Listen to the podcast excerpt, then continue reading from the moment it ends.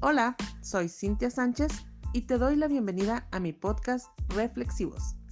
Aquí vamos a poder compartir ideas, experiencias y situaciones del día a día, creando un espacio para ampliar nuestro panorama, reflexionar, aprender de otros y, ¿por qué no?, abrirnos a nuevas posibilidades. Hola, ¿cómo están? Espero que se encuentren muy bien ya listos para escuchar nuestro segundo capítulo de Reflexivos. Quiero aprovechar para darle las gracias a todos aquellos que se tomaron el tiempo de escuchar el primer capítulo y sobre todo de escucharse a ellos mismos y recordar todas esas primeras veces que ya vivieron, todas esas primeras veces que quedaron pendientes, que pudieron conectar con esa energía, con esas sensaciones, como luego dicen, recordar es volver a vivir. Lo importante de esto es escucharnos, saber que están ahí todas estas historias que forman parte de nosotros, del que somos hoy y del que queremos ser mañana. También muchísimas gracias a todos los que me enviaron sus respuestas a las preguntas, cuáles fueron esas primeras veces, qué aprendieron con esas primeras veces, cuáles son las primeras veces que ahora quieren volver a intentar. Y también a todos aquellos que decidieron hoy volver a vivir cada experiencia como si fuera la primera vez. Y pues bueno, para comenzar ya con el capítulo de hoy, vamos a hablar hoy sobre ¿existe balance entre tu vida personal y laboral? Chan, chan, chan. ¿Qué les parece el tema? ¿Qué opinan? ¿Cómo podemos empezar a ver y a desmenuzar este tema? Quizás habría que comenzar pensando cuánto tiempo le dedico a cada una de las actividades, qué valor le doy y qué importancia tienen en mi vida. De esta forma podamos averiguar cómo estoy distribuyendo mi tiempo y si está en balance o no para mí. Si ya nos dimos cuenta que sí estamos efectivamente dedicando más tiempo, por ejemplo, al trabajo, ¿cuál es ese histórico o ese contexto, ese prejuicio que hay, quizás hasta cultural, que me lleven a decir tengo que hacer esto y más y más? Por ejemplo, esta es una opinión completamente mía. Coméntame qué piensas tú al respecto y cómo es en tu país. Al menos aquí en México, o al menos en mi ciudad, mi colonia, una vez que terminaste de estudiar, lo que se espera es que trabajes en lo que estudiaste. Es el punto número uno. Y más aún, que destaques. ¿Qué significa que destaques? Pues que ganes bien y que tengas un buen puesto. Entonces, si ya traemos, por ejemplo, este background, por lo tanto, si no lo estoy cumpliendo, qué emoción o qué pensamientos me vienen a mí que hacen que diga, tengo que dar más y más y más y tengo que dedicarle más. Y hablando de esto, pues para algunas personas nos representó quizás mucho trabajo, esfuerzo, incluso pues inversión monetaria el terminar nuestra carrera. Entonces traemos este prejuicio porque ya dedicamos muchísimo de nuestro tiempo a la carrera profesional y por lo tanto pues es necesario destacar, o sea, que se vea. Por ello creo que en algunas ocasiones, pues nuestro trabajo puede llegar a ocupar un lugar tan importante en nuestras vidas que solemos olvidarnos de todo lo demás. Nuestro deseo de triunfar profesionalmente es tan grande que incluso llegamos a olvidarnos de nosotros mismos e ignoramos por completo el balance personal y laboral. También las nuevas tecnologías que permiten hoy por hoy la disponibilidad de los empleados 724 y que después de la pandemia incluso pues esto se intensificó porque al estar trabajando desde casa pues ya no existen horarios laborales, ¿no? Otras ideas inclusive, por ejemplo, que tienen que ver con el miedo a perder mi empleo, una cultura nociva de trabajo, o sea, hay empresas que ya traen una cultura empresarial, han convertido a las jornadas de trabajo pues en interminables momentos de estrés y que cada vez pareciera mucho más difícil alcanzar ese balance o equilibrio laboral y personal. Si bien el balance personal y laboral puede significar cosas totalmente distintas para cada una de las personas, pues entonces la pregunta sería cuál es tu balance personal. Y bueno, ¿qué les parece si vamos escuchando los compartir de cada una de las personas que me enviaron audios acerca de este tema? En esta ocasión les hice cuatro preguntas y tengo tres reflexivos que respondieron a ellas. Y ya saben cómo es la dinámica. Les voy a decir la pregunta y vamos a empezar a escuchar los compartir de cada uno de ellos y vamos comentando lo que ellos nos cuentan. La primera pregunta sería, ¿cuál ha sido tu experiencia laboral? ¿Qué retos has tenido que enfrentar? Describe una de las experiencias laborales que más te ha enriquecido. Arrancamos con Hapsi. Hola, buenas tardes. Bueno, pues a continuación voy a dar ahí una breve explicación o, o ¿cómo podemos llamarle? Un, una parte de mi vida en la, en la cual pues me gustaría expresar cómo ha sido mi vivir. En cuanto a mi experiencia laboral, he tenido algunos retos interesantes parte de ellos me han, me han hecho la mujer profesional que soy y parte de ellos también en lo personal me ha ayudado mucho. Eh, uno de los retos es poder contribuir en el área de construcción en una muy buena empresa que me ha dado mucho, que aprendí mucho. Y el mayor reto que, que tuve fue poder, poder ser Mm, dentro de un ambiente de hombres poder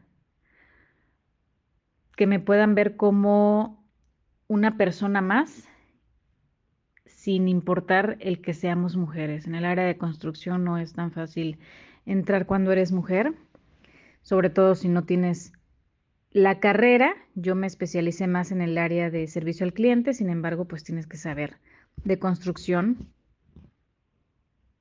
por los temas que ves con algunos clientes.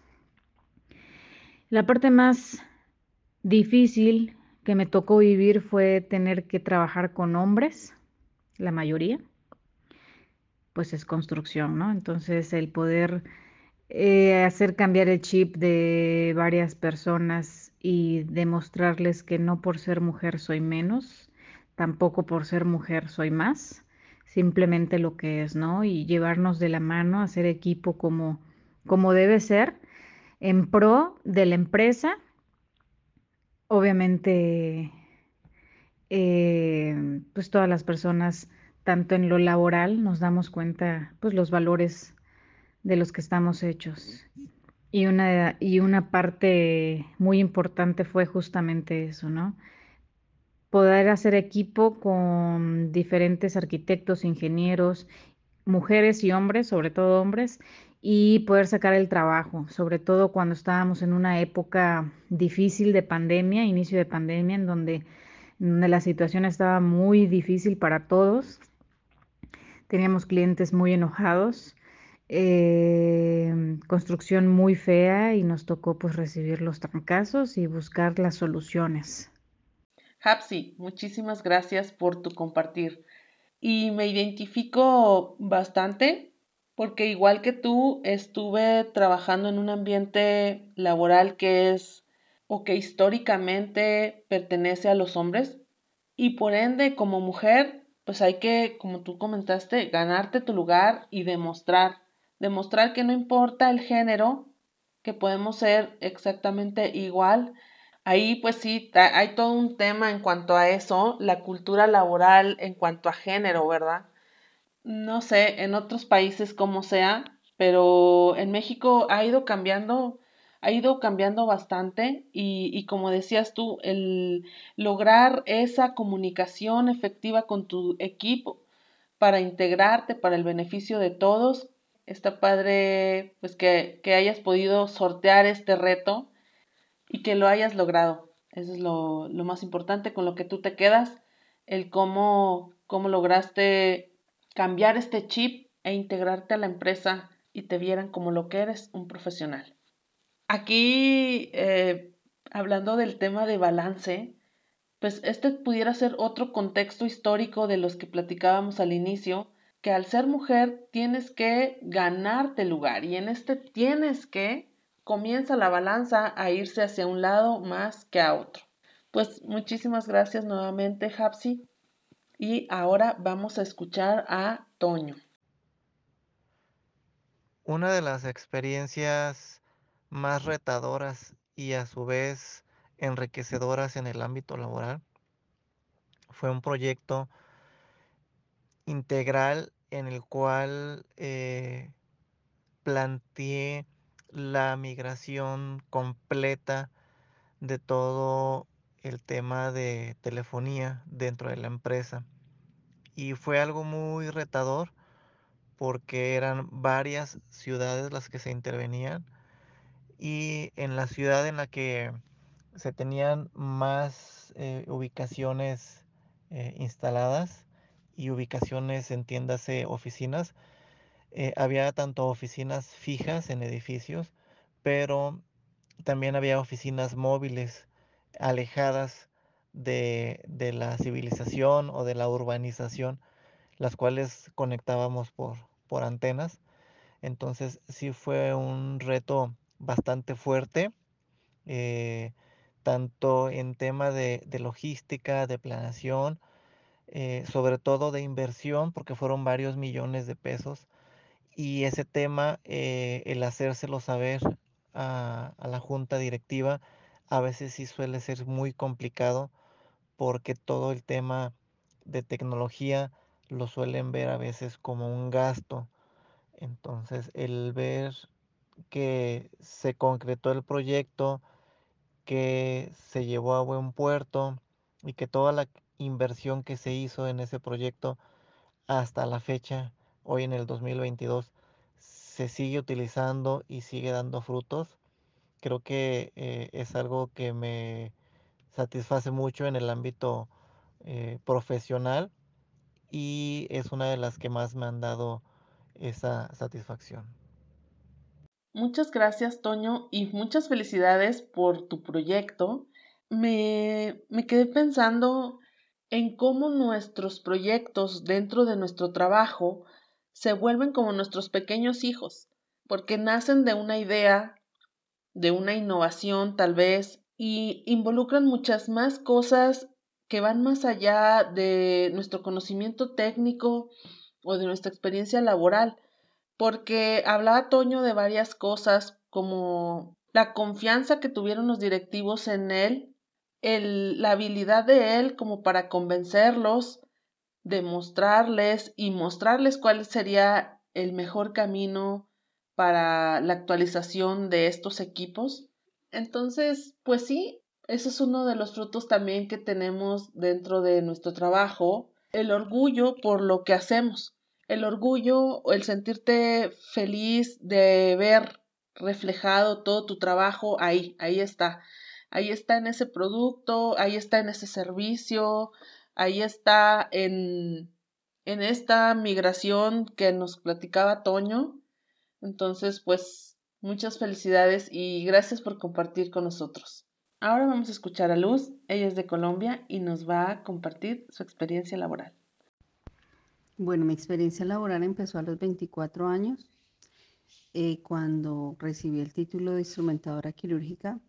No empecé a trabajar inmediatamente, tuve más o menos seis meses de espera mientras me podía ocupar y el empleo me salió en una ciudad diferente en la que yo vivía. Em, después, bueno, el reto era duro porque eh, yo era muy inexperta en mi profesión, pues eh, apenas tenía las horas de práctica que había tenido en la universidad y llevaba seis meses fuera de campo. Entonces eh, fue difícil un poquito la adaptación al principio, porque llegué a una ciudad donde el modo de operar, de, de operar, sí, de trabajar era diferente a como yo había aprendido en la universidad. entonces era aplicar todas esas técnicas que yo conocía eh, según la diversidad que me venía encontrando. Entonces fue, mm, fue un poquito difícil. Además, pues yo venía a una ciudad de la capital, yo soy de Colombia, yo venía de Bogotá, donde es un poco más exigente todo el tiempo, la, mm, eh, todo es más exigente, es un poquito más estricta la, la manera de trabajar. Y llegué a una ciudad de provincia, a Neiva, donde es un poco más laxo, en ese momento era un poco más laxo el, eh, los tiempos, el trato con la gente era mucho más relajado. Eh, llegué a un ambiente de, trabajo muy familiar, sin embargo, como les digo, exigente porque, porque todo era nuevo para mí. Entonces, afortunadamente ese ambiente familiar me sirvió mucho para tener la confianza de, preguntar, de, de indagar, de ir conociendo las cosas que yo no manejaba de una manera más tranquila. Mm, siempre me permití preguntar antes de, pronto cometer un error, por precisamente evitar, entre comillas, pasar la vergüenza de, no preguntar por, que, por el temor a que piensen que no sé. Siempre he tenido la, la convicción que es mejor uno pasar por, por ignorante ante ciertas situaciones de pronto tenerse un exceso de confianza y quedarse con la duda, con la pregunta, con la curiosidad y negarse al aprendizaje. Entonces, esa, esa experiencia laboral fue muy bonita porque siempre disfruté mi trabajo. Mi profesión fue algo que, que disfruté muchísimo durante todo el tiempo que la ejercí y, y pues me sirvió mucho para ir escalonando en otras actividades afines pero pues diferentes a la, a la actividad principal que empecé en mi ejercicio profesional. Bueno, para continuar con, la primera pregunta, em, yo creo que todo mi ejercicio profesional me enriqueció muchísimo. Me generó mucha confianza. Eh, y yo creo que la confianza no era en creer que me las sabía todas, sino precisamente lo que les acababa de decir, sino atreverme a preguntar, eh, tenía la fortuna de que la mayoría de los cirujanos con los que trabajaba les gustaba enseñar. Entonces, una preguntona con un maestro por naturaleza es una combinación muy buena.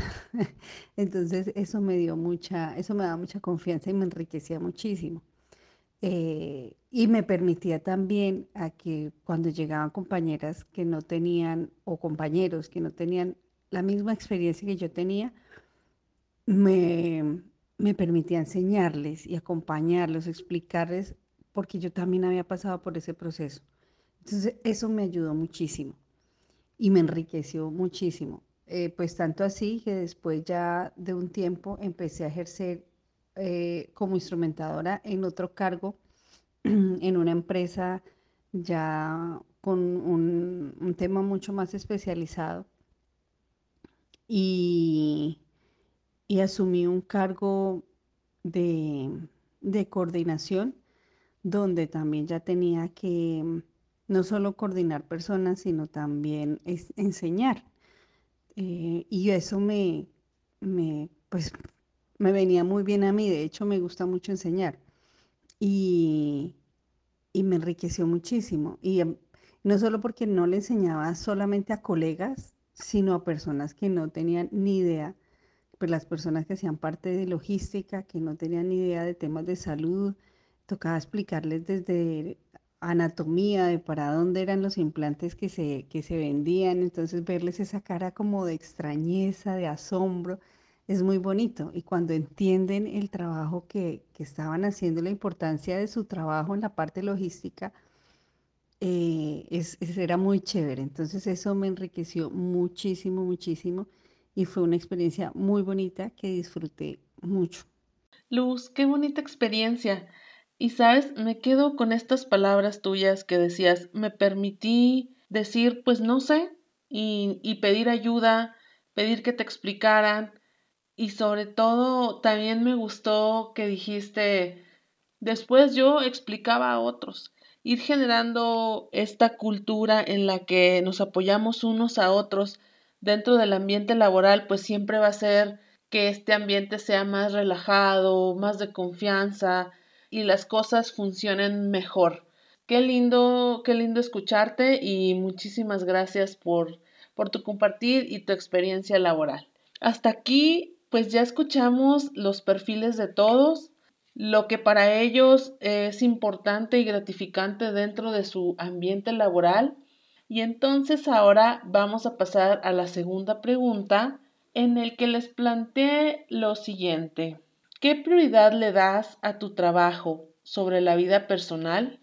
¿Sientes que has tenido que sacrificar algunas cosas o posponer algunas otras a causa de tu trabajo? ¿Cuáles y por qué? Y pues bueno, vamos a escuchar nuevamente a Hapsi, a Toño y finalmente a Luz, a ver qué nos tienen que decir referente a esto.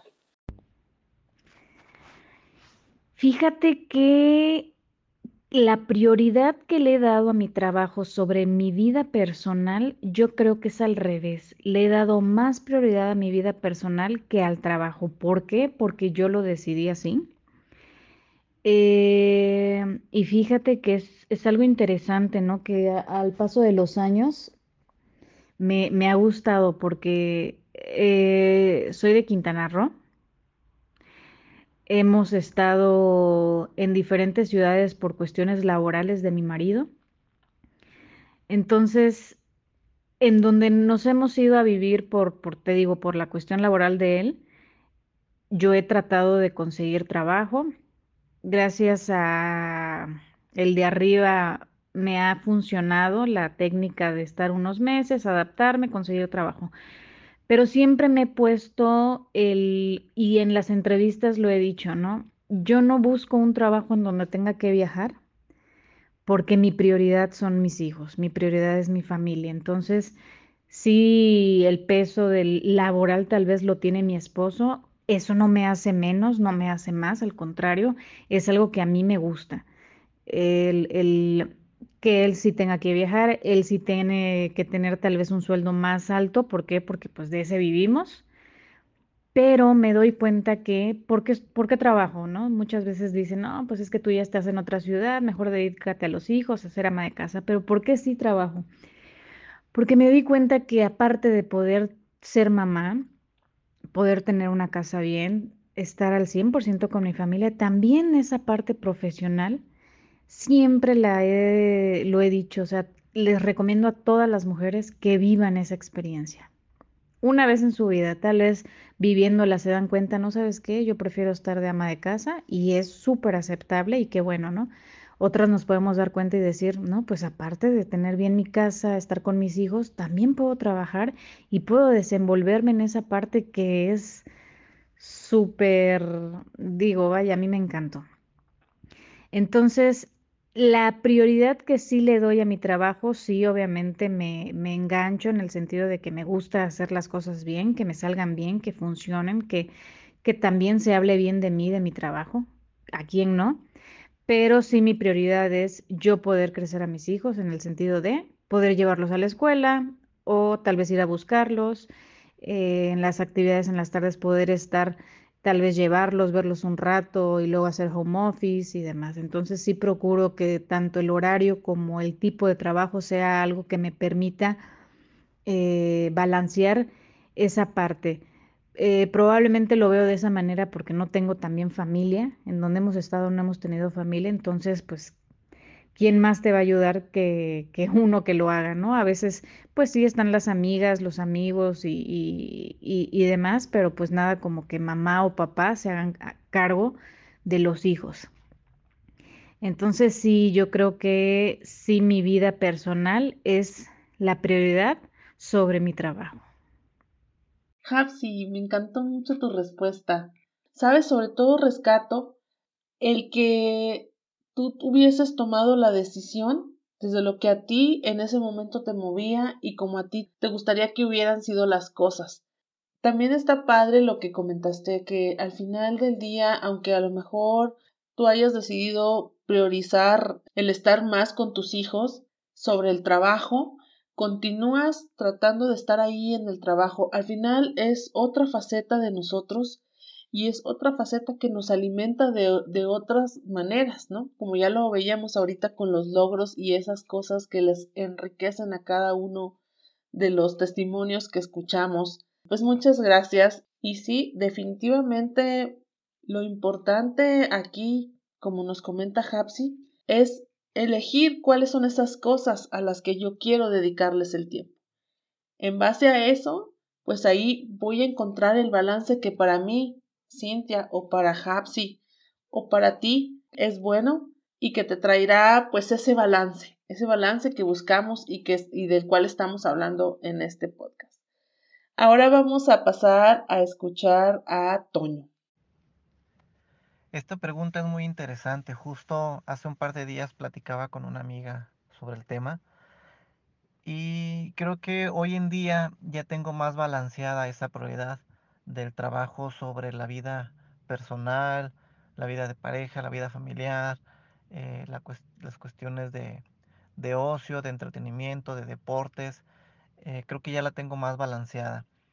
Eh, hoy por hoy te podría decir que no es mi prioridad número uno el tema laboral, aunque si bien ahí puede entrar en conflicto, porque dices, bueno, si no le das la prioridad número uno a tu trabajo, pues de qué vas a vivir, comer, pasear y, qué le vas a ofrecer a tu familia, ¿no?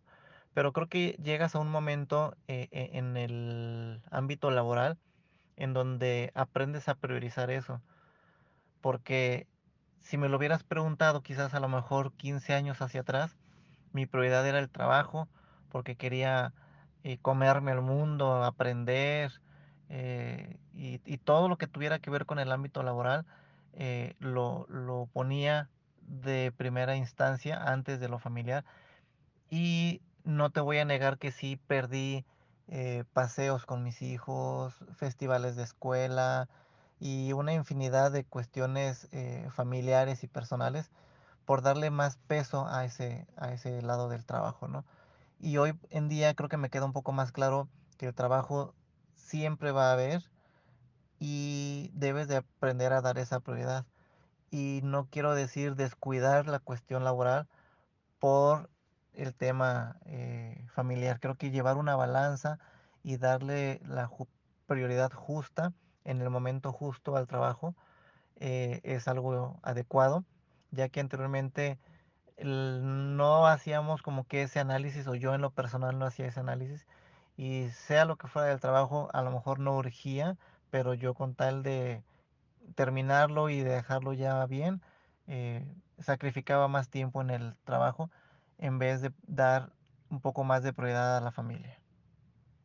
Toño, me dejaste pensando cómo a lo mejor en ventanas de tiempo nosotros podemos dedicarle el tiempo, la dedicación, el esfuerzo a cada una de las cosas. Como bien dices, el decir no le doy la prioridad o no es la primera en mi lista de prioridad del trabajo, no significa que no vamos a ser responsables, excelentes y a dar lo mejor de nosotros. Como tú bien lo dices, es dedicarle ese tiempo a cada una de las cosas. Ahorita estoy en mi trabajo, obviamente me voy a concentrar y voy a dedicarle el 100. Otra cosa que me gustó es cuando dijiste identificar cuáles son esas cosas que son de urgencia. Como bien comentas, trabajo, pues siempre va a haber, de diferentes tipos y, y no importa el área o la profesión en la que estemos. Identificar esto es de urgencia, lo tengo que hacer hoy, lo tengo que resolver hoy, y entonces ahí comenzar a ver esa balanza de la que tú nos hablas. En un principio hablábamos de esto de cuando uno sale de la carrera, pues te quieres comer al mundo, como nos dice Toño. Quieres demostrar, quieres poder, quieres avanzar y obviamente tu prioridad pues se va todo hacia allá, ¿no? Después, conforme va cambiando el tiempo, tu, tu forma de vida, como ya Hapsi nos decía, bueno, pues es que yo tuve que viajar, a diferentes ciudades por el trabajo de mi esposo, entonces nos vamos acoplando a eso. Y, y, yo creo que ahí es en donde existe este balance, o sea, no vamos a poder dedicar un cierto tiempo, creo yo, a decir, de tal a tal voy a trabajar y después voy a ir con los niños y después esto, sino irte adaptando, como ya nos comentan tanto Toño como Hapsi, adaptándote a las circunstancias y pues dando lo mejor de ti en cada una de esas actividades. Pues, ¿cómo ven? ¿Ustedes qué opinan? ¿Cómo calificarían hoy su nivel de equilibrio y de balanza que existe entre su vida personal y laboral? Bueno, entonces ahora vamos a escuchar a Luz. Ay, con respecto a esta pregunta número dos, mm, bueno, yo soy una mujer de familia y aunque amaba mi trabajo, llegó un momento en el que mi trabajo se volvió muy agobiante, muy estresante. No sé si era el trabajo en sí, el cargo que tenía en ese momento, o si era ya la dualidad en la que me empecé a, mover, porque eh, yo me casé y tenía ya mi hijo. Mi hijo ya tenía año y medio, dos años, cuando, ah, un año, cuando empecé a, a tomar ese cargo eh, que, me, que me exigió un poco más, me exigía más presencia, me exigía más tiempo, eh, más horas en computador y celular. Entonces, con un niño de un año en casa, eh, lejos de la familia de confianza que, que, que, puedes de pronto en momentos recurrir a que te ayude a cuidar el hijo y estar uno un poco más tranquilo, pues fue, fue un poco Mm, agobiante. Entonces, en ese momento sí puse en la balanza y cuando mi hijo iba a cumplir, cerca de cumplir los dos años, los tres años, decidí, decidí dejar de trabajar. Eh, hacer una pausa porque pues mi niño también estaba presentando problemas de salud, había tenido muchos problemas con las diferentes personas que me lo cuidaban, porque pues eran empleadas, niñeras que, que pues llegaban de un día para otro y de un día para otro me tocaba dejarlo solo con ellas. Entonces para mí era muy duro irme y dejar a mi hijo con una completa desconocida. Entonces, y ver lo que pues se enfermaba y que los fines de semana cuando estaba con él también me tocaba estar pegada al celular y un niño de dos años que te diga suelta el celular a las 7 de la noche, 8 de la noche, es muy triste. Eh, y yo no estaba disfrutando en ese momento ninguna de las dos cosas, ni el trabajo ni la familia. Entonces, eh, tomé la decisión de suspender mi vida laboral por, ese, por un momento y darle prioridad a mi familia, porque pues entendí que donde yo trabajaba podía llegar una persona que que me reemplazara y quisiera el trabajo que yo estaba haciendo igual o mucho mejor de lo que yo lo hacía. Y, pero mi hijo solamente tenía una mamá y por más buena la persona que me consiguiera para que me lo cuidara, la mamá era yo. Ese es mi modo de pensar. No, no estoy juzgando ni estoy queriendo decir que, que las mujeres que no lo hacen toman una decisión errada, no eso fue lo que a mí me hizo bien y lo que a mí me dejó tranquila. Yo era su mamá y yo quería asumir el rol de mamá completamente. Me estaba perdiendo muchas cosas de mi hijo y no quería perdérmelas más. Entonces sí, le di prioridad a mi familia. No siento que haya sacrificado mi profesión porque la ejercí durante más de 13 años y fue una experiencia muy bonita, siempre la disfruté entonces siento que ese ciclo se cerró eh, bien, se cerró con... Ese ciclo se cerró de una manera agradable. Nunca tuve que reprochar y, descansar, o sea, en el hecho de decir, ay, por fin, ya no voy a hacer esto que no me gustaba, no. Tú siempre tuve la fortuna de hacer lo que me gustaba. Eh, pero en el momento en que me tocó elegir, puse primero mi familia y y vivir esa etapa que solo se vive una vez con los hijos. Y pues casualmente, uno, dos, tres días después que me que renuncié a mi trabajo, me di cuenta que estaba embarazada y venía mi segunda bebé. Entonces, pues fue como muy oportuno también porque pude disfrutar el segundo embarazo, cuidarme. Mi embarazo fue alto riesgo, el primero y por 20 el segundo también. Entonces me pude cuidar muy bien. Eh, pude preparar todo para la llegada de, la niña, pude yo misma hacerme cargo de, todas esas cosas y hacerme cargo también de, preparar al niño a su al hermano mayor al recibir a su hija, a su hermana, perdón, y, y fue una experiencia bastante, ha sido una experiencia bonita. Entonces, creo que, que no he sacrificado ninguna de las dos. Creo que he vivido eh, los ciclos que he tenido que vivir. Ahora estoy desde hace tres años, ya mi hija tiene siete años, más o menos desde hace tres, cuatro años estoy en un campo totalmente diferente en el que me desempeñé como profesional y estoy empezando nuevas cosas. Sí, voy lento, pero lo estoy disfrutando también. Voy lento, pero sin recriminarme, sin juzgarme, aunque sí lo hice, lo hice por un tiempo eh, y pensé que estaba dejando atrás, eh, estaba sacrificando mi vida por eso, pero me di cuenta que no, que, que no estaba sacrificando nada, simplemente que, que estaba eligiendo disfrutar mi familia y que en el momento que ya fuera oportuno, como lo es ahora, que ya tengo mucho más tiempo para mí, ya los hijos, niños van al colegio, ya tengo más oportunidades, estoy emprendiendo ya un nuevo proyecto que es mío y en el que yo puedo ponerme eh, al 100% en las dos cosas, en mi labor de mamá y en mi labor como persona y como profesional. Entonces, estoy dedicándole tiempo a los dos, a los dos proyectos, la familia y la, y la vida profesional, eh, sin estresarme por el tiempo en el que vaya a alcanzar los objetivos, porque entiendo que a veces me pongo ciertas mm, metas, eh, pero por situaciones de familia a las que les tengo que dar prioridad, que no son aplazables, tengo que aplazar lo mío. Y lo reconozco y lo acepto y no me, no me mortifico por ese por esas cosas. Entonces, eh, desde ahí no veo, no veo ningún sacrificio.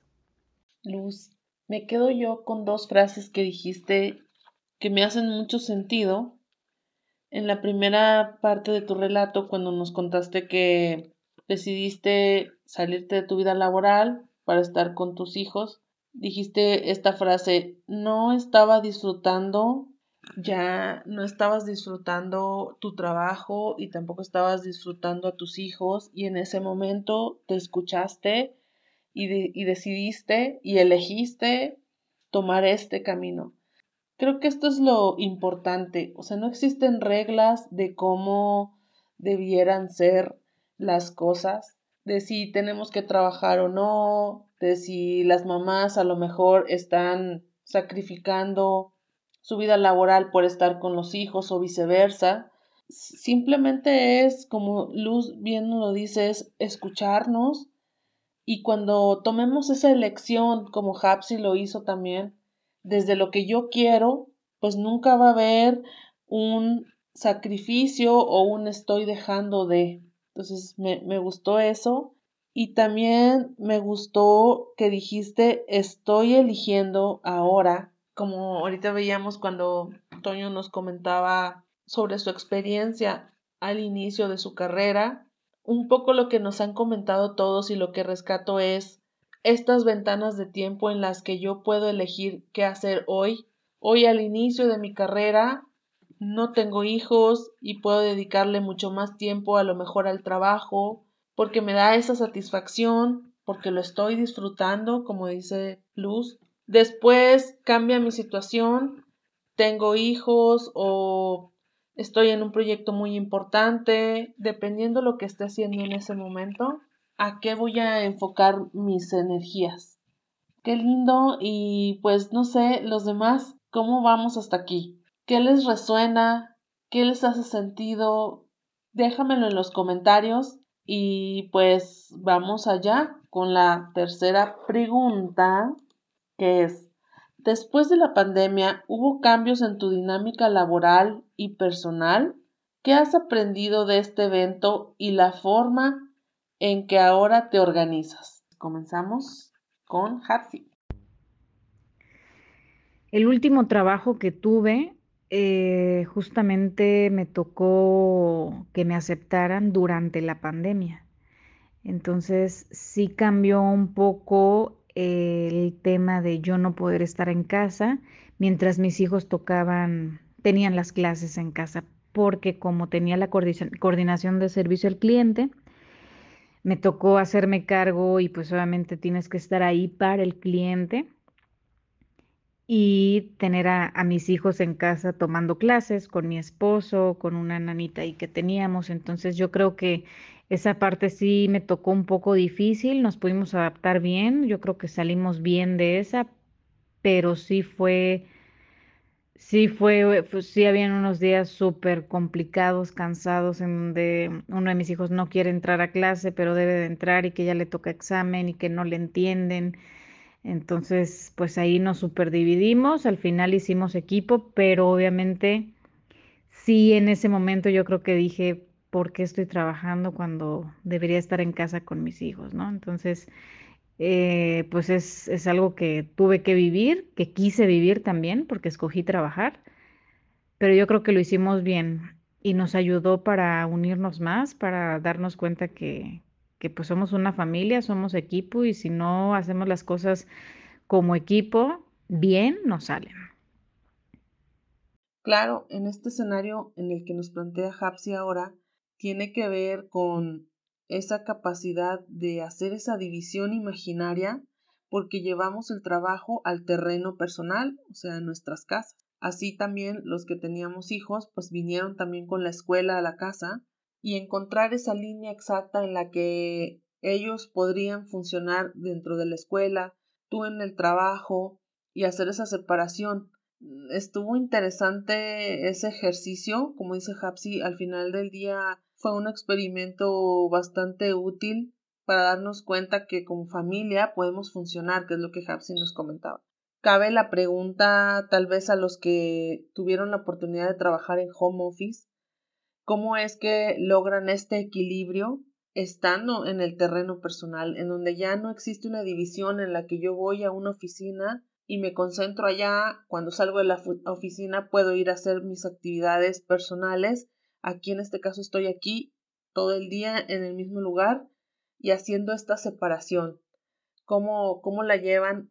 Hubo gente que no tuvo la oportunidad de vivir, de vivir esta experiencia de trabajar en home office porque había profesiones que necesitaban estar presencial, como los doctores y gente que está en las líneas de producción. La gente que sí tuvo la oportunidad de vivir esta experiencia, coméntenos abajo qué les pareció, cómo lo hicieron, cómo lograron esa separación y si lo siguen haciendo aún o si de plano ya no les gustó esta opción de trabajar desde su casa. Vamos a continuar ahora con Toño. El tema de la pandemia en muchas cuestiones sí vino a, cambiar pero creo que también vino a acelerar muchos procesos y muchos cambios en empresas que a lo mejor los tenían ya contemplados para eh, concretarlos en dos o tres años. Y esto hizo que ese cambio fuera muy rápido, muy vertiginoso. Entonces, eh, yo creo que de alguna manera nos benefició.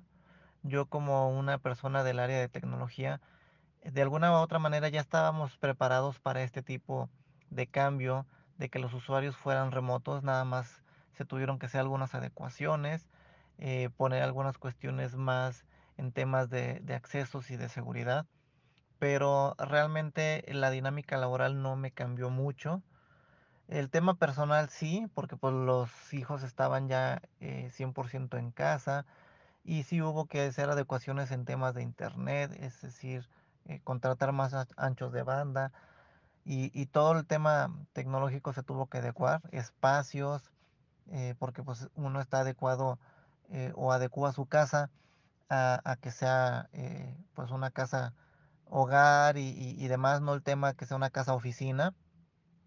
Y esa parte pues sí como que sí, sí nos impactó el tema de hacer espacios para que cada uno de los integrantes de la familia pudiera tener esa comodidad hasta cierto punto de hacer sus actividades que normalmente iban y las hacían en un centro escolar y demás, pues hacerlos ahora desde, desde casa. Entonces creo que sí, sí hubo un, cambio, pero eh, siempre viéndole el lado positivo y siempre enfocándonos en poder convivir de la mejor manera eh, en todo ese tema de la, de la pandemia.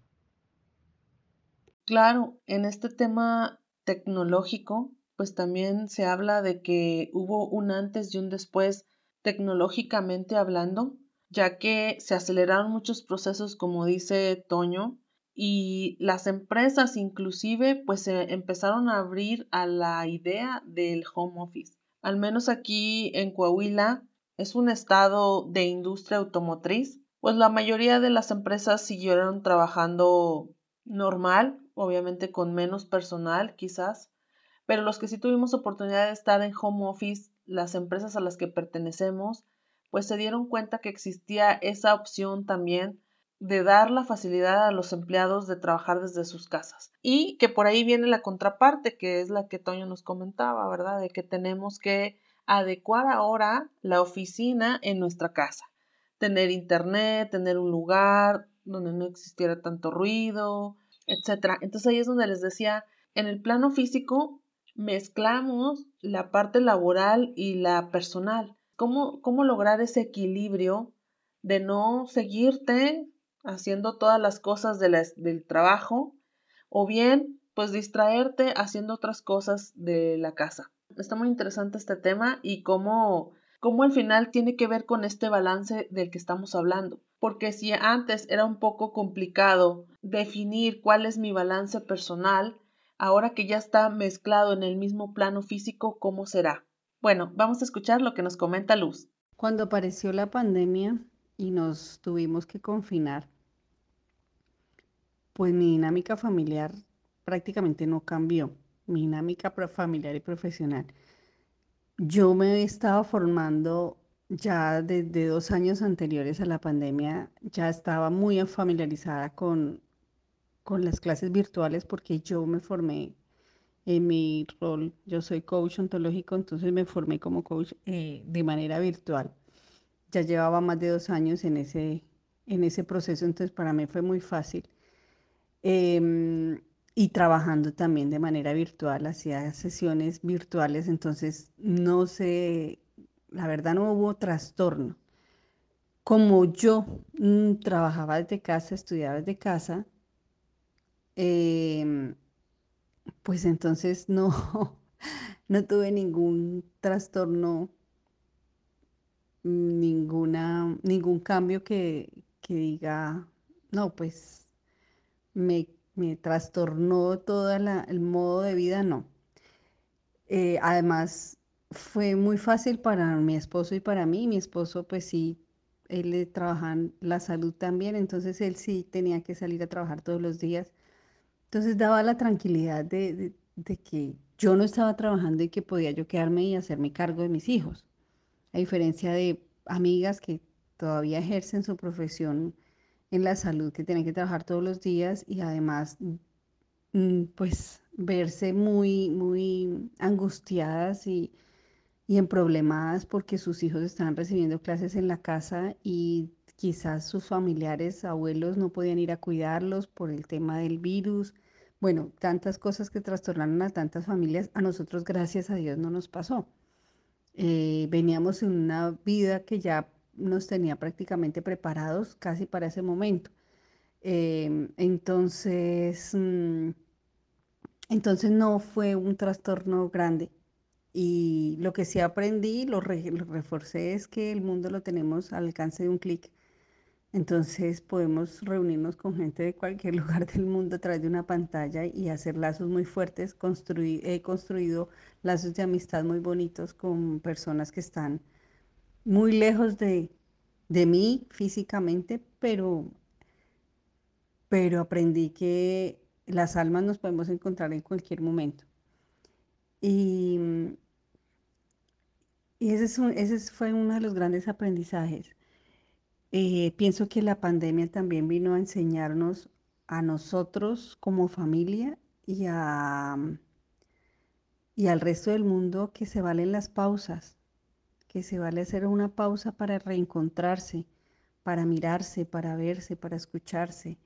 El estar obligados a estar todo el tiempo en un lugar juntos eh, y sometidos a una rutina nos también nos abrió el paso a la creatividad, al disfrute de la compañía del otro.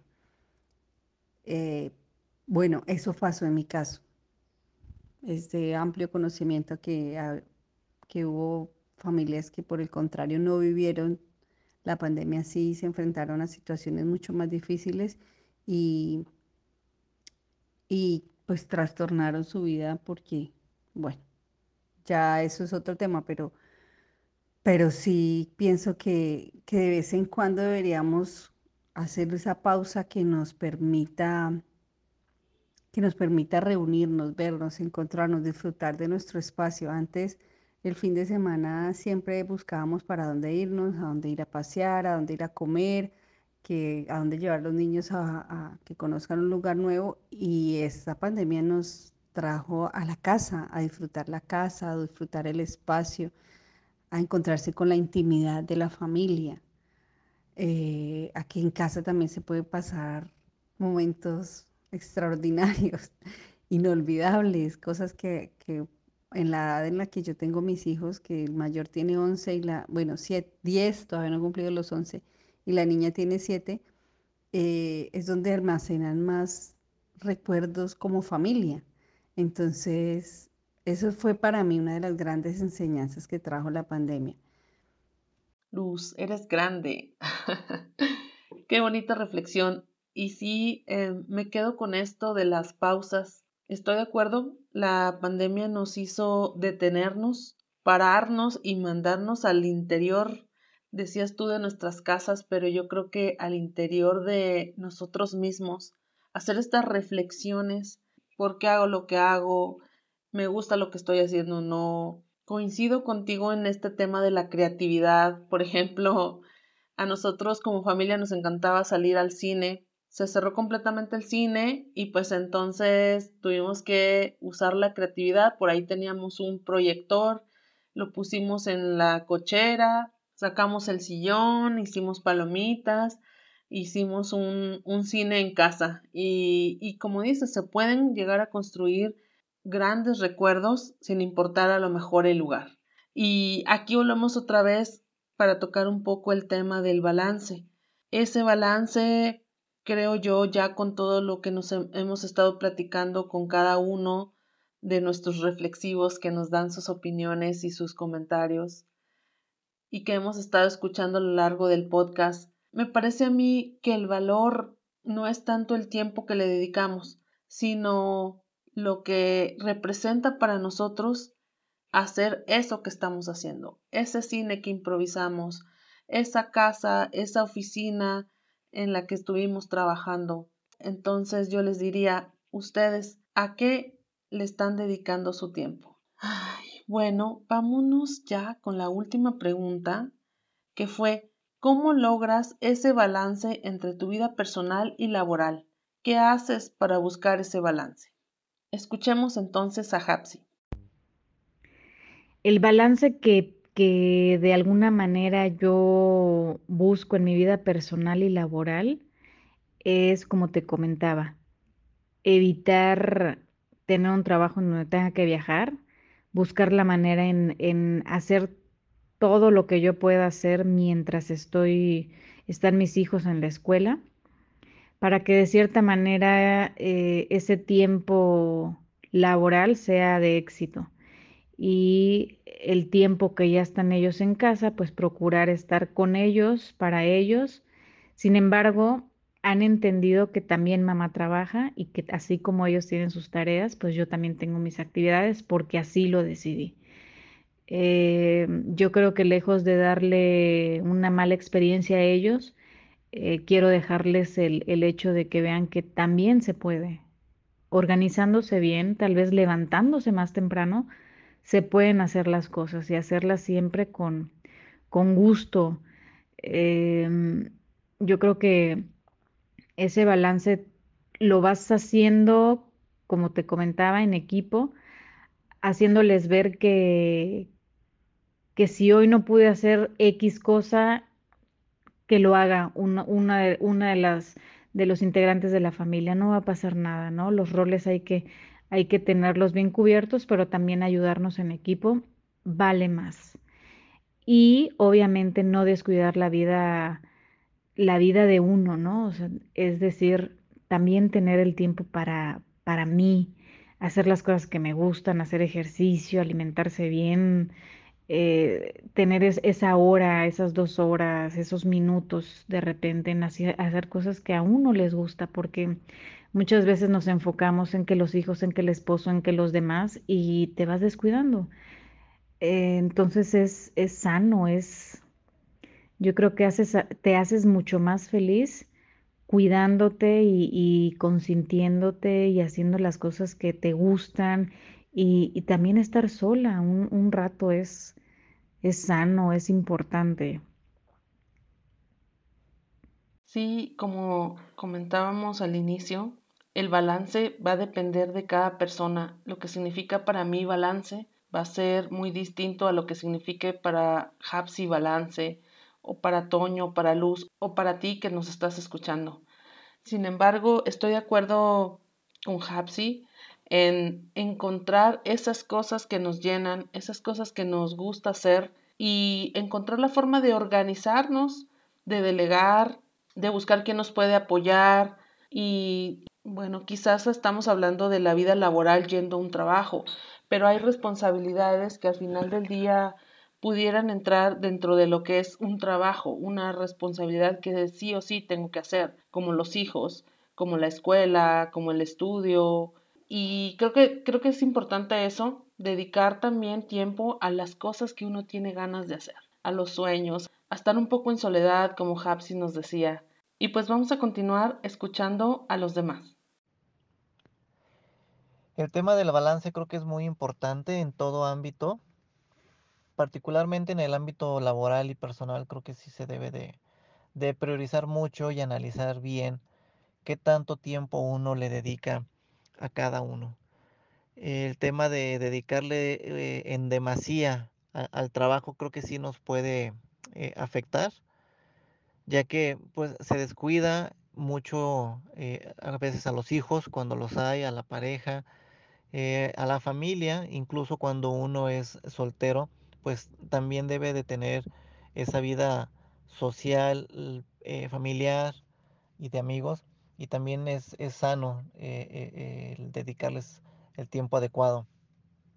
Creo que como lo he logrado es, es eso, balanceando, analizando las cuestiones que realmente son importantes y trascendentes, las cuestiones que se deben de hacer sí o sí en determinado tiempo y momento y hacerlas y no procrastinar en hacerlas. Eso es lo que a veces nos causa más conflicto en estar postergando las cuestiones importantes y cuando ya se deben de hacer, a veces chocan con cuestiones personales cuando las pudimos haber hecho en un momento y en una circunstancia previa sin tanta presión. Entonces creo que sí, el analizar bien cada uno de los temas en los que debemos de poner más atención y tiempo para que esto no influya y no tanto que influya, sino que no perjudique en otros ámbitos personales de, de cada uno de nosotros. Sí, estoy de acuerdo, Toño, en que la organización a lo mejor puede ser la clave para poder determinar qué debo de hacer ahora, qué es urgente, como decías, y qué cosas puedo postergar o qué cosas, como decía Hapsi, delegar, en quién me puedo apoyar y así cubrir mayor cantidad de actividades que quiero hacer yo em, durante el día o durante la semana. Muy buen tip, me gustó. A ver, entonces ahora Luz.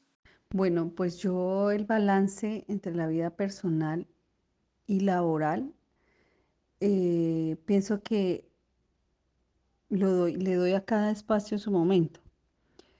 Em, mientras están los niños en el colegio, eh, yo aprovecho, pues, estoy en mi casa, aprovecho para hacer las cosas de la casa en las mañanas muy temprano para que después logre el espacio de, encuentro con, mi trabajo. Organizo, eh, si tengo sesiones de coaching, las organizo en ese horario en la mañana em, para que al, y pues estoy en otra actividad eh, académica también, estudiando, entonces le doy el espacio a eso cuando, cuando procuro en la mayoría de tiempo, aunque a veces se me cruza, pero también me gusta que se me cruce para involucrar a mis hijos en eso y se den cuenta que como papás tenemos nuestras preferencias y nuestros espacios.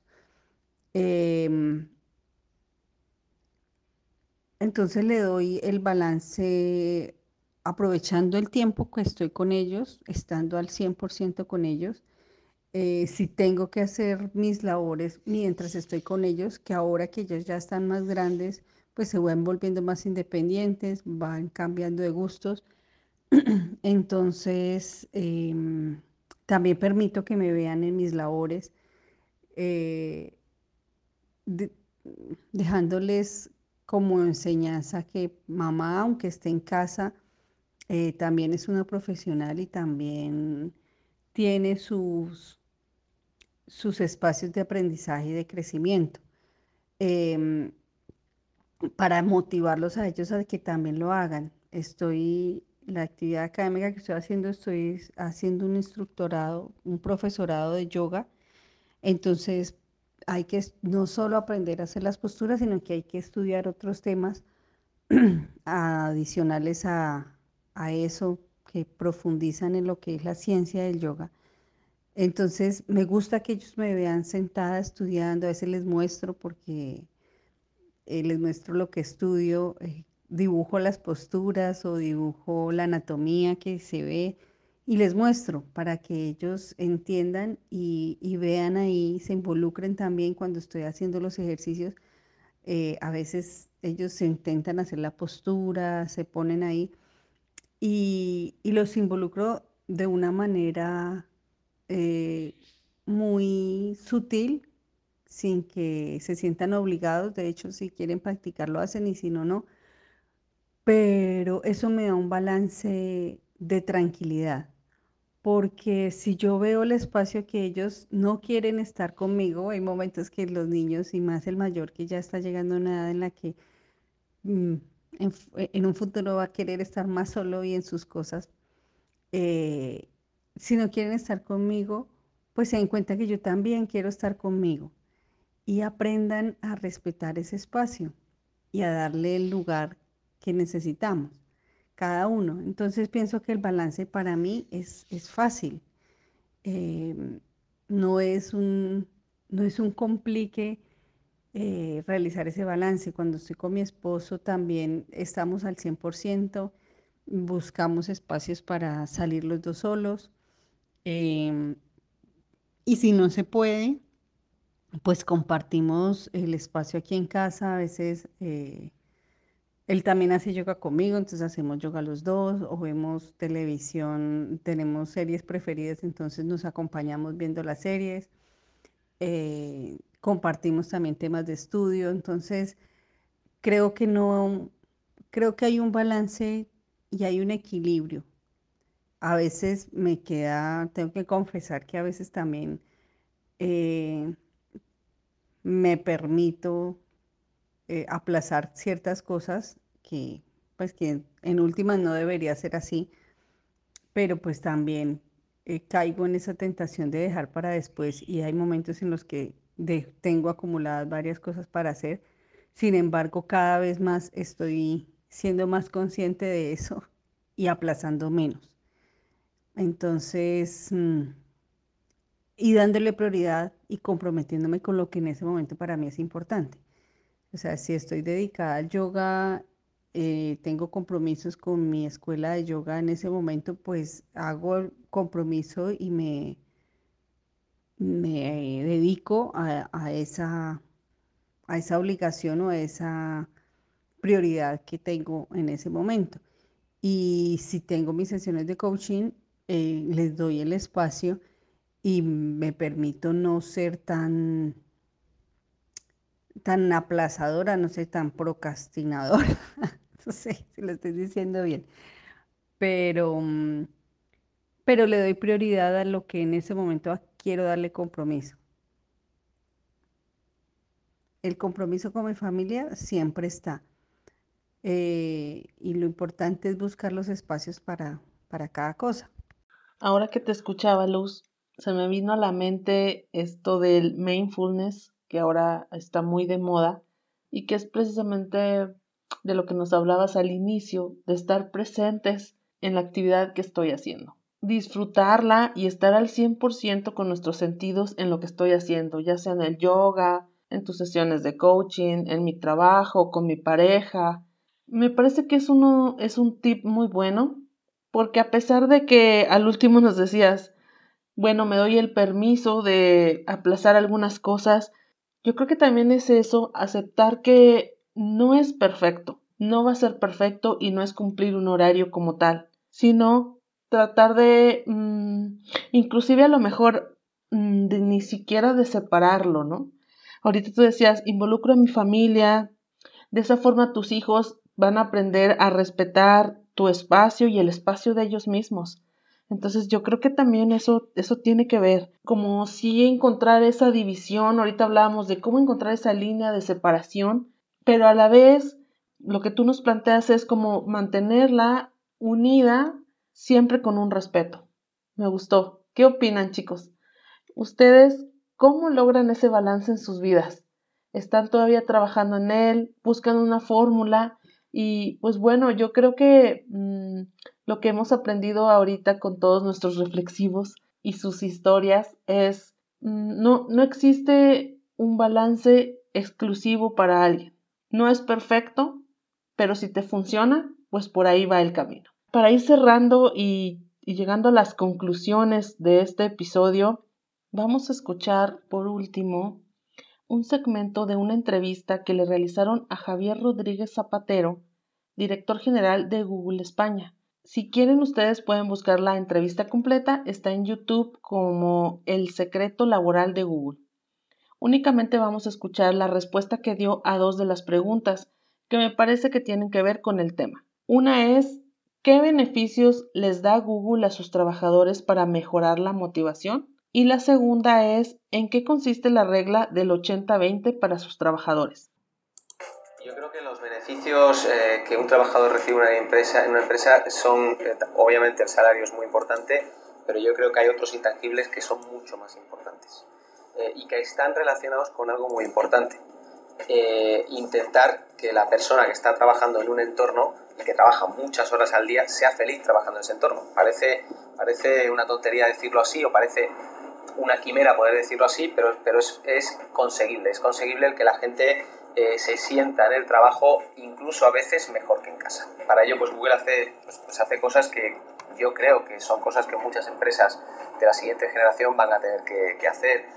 tenemos pues, un sistema en el que la gente come, come gratis en la oficina, tenemos muchas salas para reflexionar, otras para poder tener un momento de esparcimiento, y esto hace que la gente además eh, pueda interactuar entre ellos contándose temas de trabajo, temas personales y al final eh, estando a gusto en la empresa. Porque lo que sí estoy convencido es que no hay una vida personal y una profesional, hay una vida.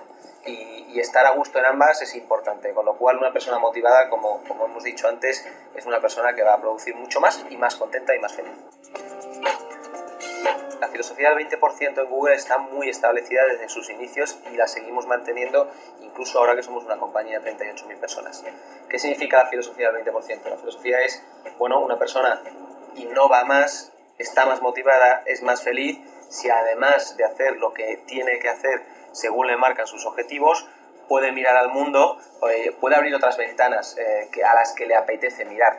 Normalmente esas ventanas están relacionadas con el, con el sector, con el entorno en el que estamos y son ventanas que ayudan a esa persona a estar mejor preparada, a tener más criterio en toma de decisiones, eh, a ser mucho más generalista eh, que especialista y esto a veces ayuda, la, ayuda mucho la combinación. Y lo más importante, efectivamente, es que Google luego pues, pues acaba entrando, ayudando en estos proyectos y tienen sentido. Y han salido muchos proyectos que Google que Google ha lanzado al mercado han salido de este tipo de iniciativas. ¿Qué les pareció? Desde luego no todos vamos a tener la oportunidad de trabajar para una empresa como Google, aunque si bien hoy por hoy, como ya platicábamos, hay muchas empresas que ya están dedicándole y buscando las formas de encontrar esa motivación y de que sus empleados se sientan a gusto, como decía ahí, que se sientan incluso mejor que en casa. Yo lo que rescato de esto es dos cosas. Una es cuando habla sobre no hay una vida profesional y laboral, hay una vida. Y si la disfrutas y estás bien, pues entonces vas a estar motivado para hacer y producir, ya sea del lado personal o del lado laboral. ¿Qué piensas? ¿Te hace sentido? Y la otra es lo de la filosofía del 80-20. Hablaba sobre cómo ellos les permiten a sus empleados utilizar el 20% de su tiempo en proyectos personales, que al final, como él dijo, terminan acabando por ser proyectos que son rentables incluso para la empresa. Esto si lo trasladamos a la vida normal, creo que es una buena regla. Dedicar el 80% a todas esas actividades que decíamos, pues van a ser actividades del tipo de responsabilidad, cosas que tengo sí o sí que hacer, como trabajar, como los hijos, etc. Entonces, ese otro 20%, si lo dedico a cosas de crecimiento personal, cosas que son para mí como mi persona, espiritual, emocional, física, pues entonces voy a ser una persona más motivada, voy a tener muchas más ganas de trabajar, de hacer las cosas que tengo que hacer, ¿no? Esos deberes que a lo mejor a veces eh, buscamos cómo aplazarlos o cómo procrastinarlos, como decían ya Luz, Toño. ¿Les hace sentido esta filosofía de Google? ¿Qué opinan? Y también por ahí estuve viendo hace un tiempo una, es una conferencia que dio Nigel Marsh y su tema principal era cómo abordar el equilibrio vida-trabajo con equilibrio. Y quiero resaltar, también está ahí en, YouTube si la quieren buscar con ese título para que la vean completa, pero él resalta cuatro puntos que, que son, que, que ahorita se los voy a desglosar. El punto número uno que él da es preguntarnos para qué hago lo que hago. Es decir, como decía al inicio, en búsqueda de un reconocimiento, ganar mucho dinero, un puesto, posicionarme profesionalmente. O sea, ¿para qué? Cuestionarme eso. Decía él, miles y miles de personas trabajan horas y horas para poder comprar cosas que no necesitan e impresionar a personas que no quieren. Entonces, bueno, vale la pena como echarle el ojo a esa, a esa reflexión. La otra que comentaba él es, las empresas son empresas y su objetivo principal es producir y por ende pues obtener el máximo de sus empleados. Entonces, ¿a qué o a quiénes quieres cederle tu control sobre tu calidad de vida? ¿Y quién es el único responsable de establecer y hacer cumplir estos límites que queremos en nuestras vidas?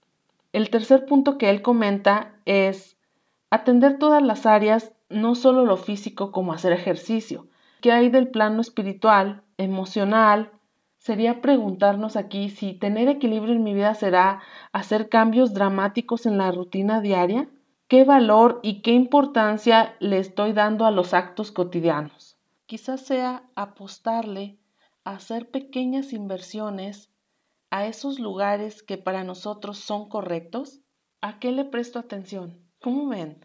Estas reflexiones de Nigel me parece que son eh, acordes a todo lo que ya nos estuvieron platicando nuestros reflexivos. Y yo creo que también a ti te hacen sentido.